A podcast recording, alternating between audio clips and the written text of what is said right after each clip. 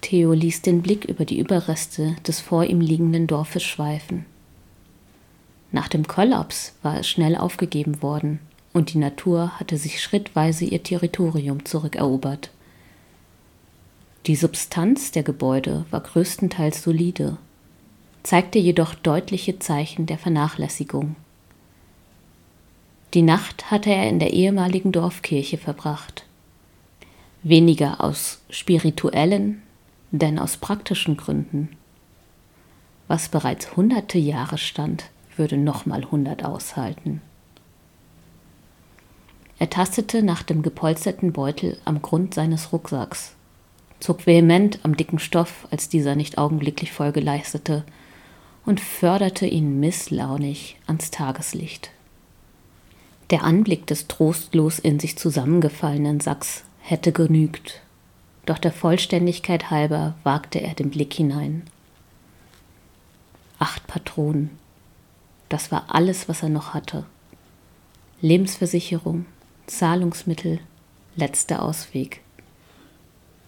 Wie hatte er mal gelesen? Zum Leben zu wenig, zum Sterben zu viel.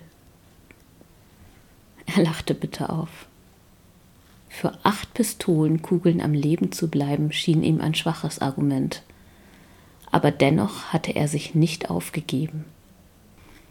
Im Gegenteil, aus einem ihm unerklärlichen Grund hatte er heute so viel Zuversicht wie lange nicht mehr.